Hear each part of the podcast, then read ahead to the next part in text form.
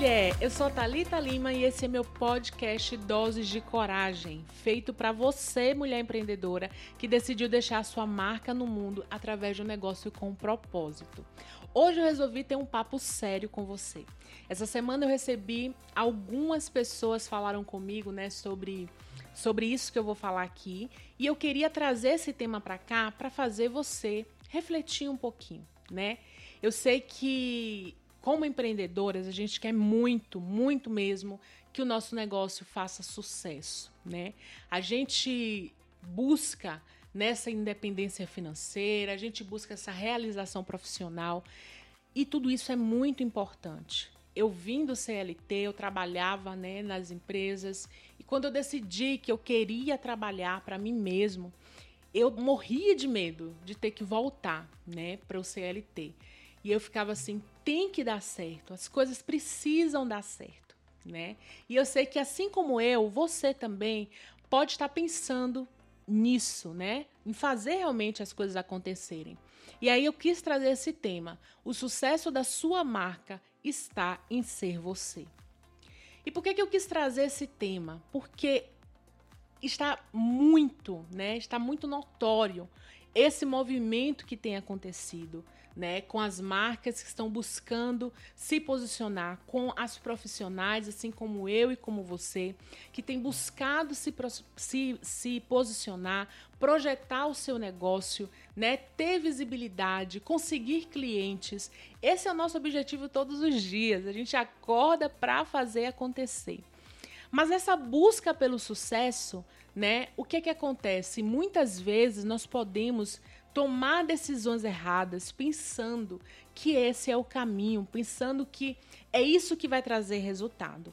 E eu, essa semana eu vi algo que me deixou muito preocupada, né? Um depoimento de uma pessoa que estava conversando comigo no direct.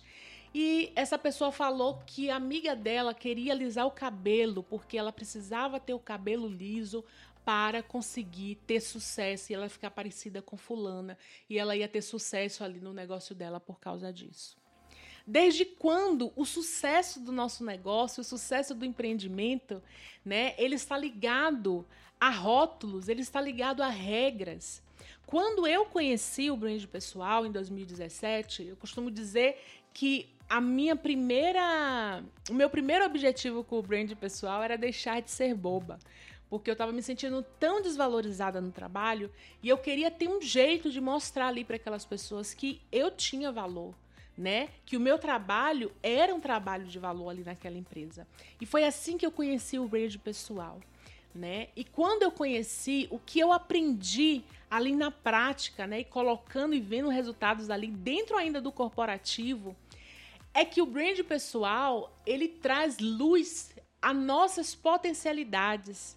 Ele coloca luz naquilo que a gente tem de melhor, na nossa essência. É como se ele pegasse, né, ativasse o nosso cérebro e trouxesse a consciência de tudo aquilo que a gente já tem, que faz parte da gente.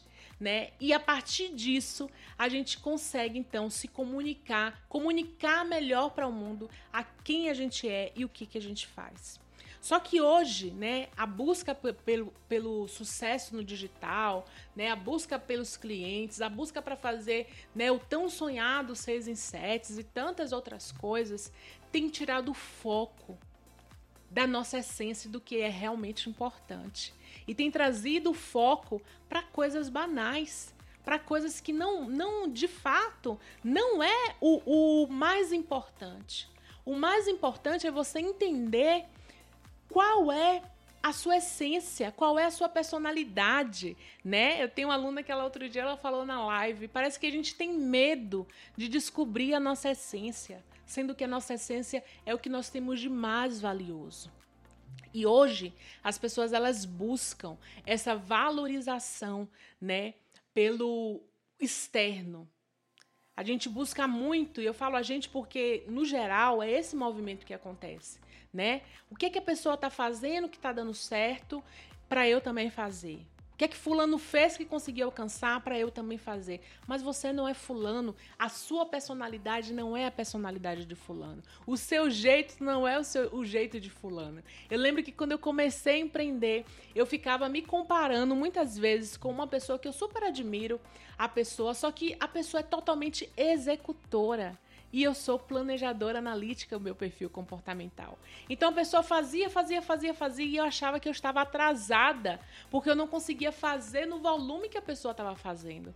E quanto mais eu tentava fazer o que a pessoa estava fazendo, mais eu me frustrava, mais eu ficava ansiosa, mais eu ficava doente, porque acaba adoecendo até o nosso corpo. Quanto mais eu tentava correr uma corrida que não era minha, mais eu ficava longe do que realmente era importante.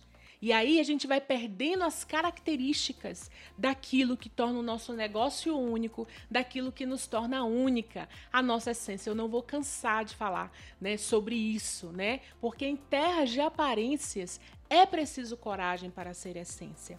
Por isso eu queria trazer aqui, né, essa reflexão para você, para que você entenda que o sucesso da sua marca, o sucesso do seu negócio está em você, sem você, em você ser você né? Você não precisa é, de uma roupa cara, de marcas caras. Você não precisa falar de um jeito que não é o seu jeito. Você não precisa falar palavras difíceis. Você não precisa usar coisas que não te representam para você ter sucesso.